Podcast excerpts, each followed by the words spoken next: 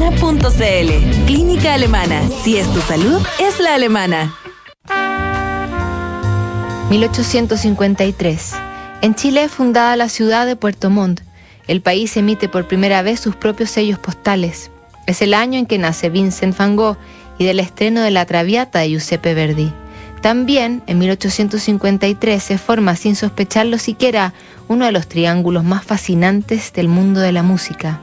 Cuando Robert Schumann conoció el genio musical de Johannes Brahms, lo quiso para sí.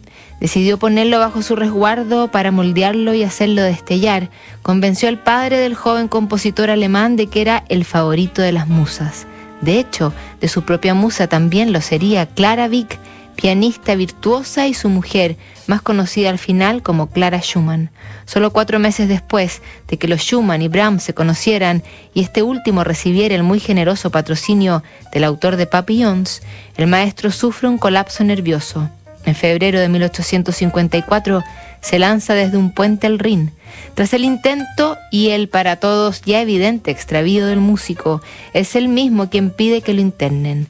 Una vez hospitalizado, no le permitirían ver a Clara, pero se escribían en algún momento de lucidez, pero también en evidente estado ansioso, Schumann le agradece y pregunta y pide y muy a su modo ama. Endenich, 14 de septiembre de 1854. Qué alegría me dio poder ver tu letra, amada Clara. Gracias por escribirme en este día de días, por tu cariñoso recuerdo y el de nuestros queridos hijos. Dales todo mi amor y mis besos. Si solo pudiera veros un momento, compartir una palabra con vosotros, pero la distancia es demasiado grande. Me conformaría con saber por tu boca cómo vives y dónde, si tocas gloriosamente como siempre, si Marie y Elise siguen progresando y si todavía cantan. ¿Tienes aún el mismo piano, Clemin? ¿Dónde está mi colección de partituras y manuscritos, el Requiem, por ejemplo, y nuestro álbum con los autógrafos de Goethe, Jean Paul, Mozart, Beethoven y Weber y las cartas que hemos ido recibiendo? ¿Guardas todavía las cartas y los poemas de amor que te escribía desde Viena cuando estabas en París? ¿Podrías enviarme algo para leer?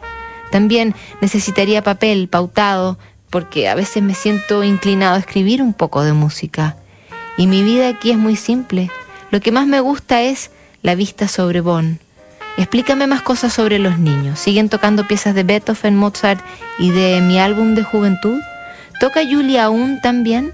¿Cómo crecen Ludwig, Ferdinand y la dulce Eugene? ¿Cómo desearía poder volver a escuchar tus bellas interpretaciones? ¿Fue un sueño nuestra gira por Holanda el invierno pasado?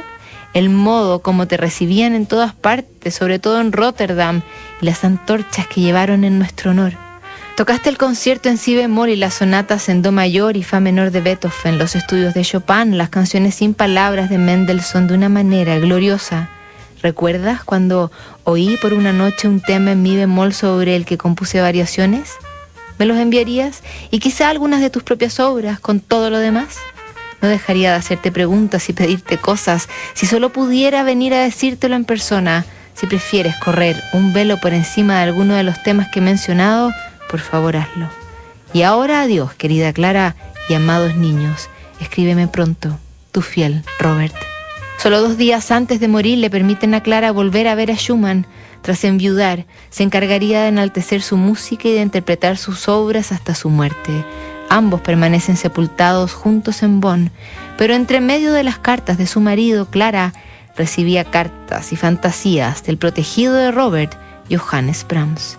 Una carta que revela ese costado del triángulo, vamos a revisar mañana qué nota.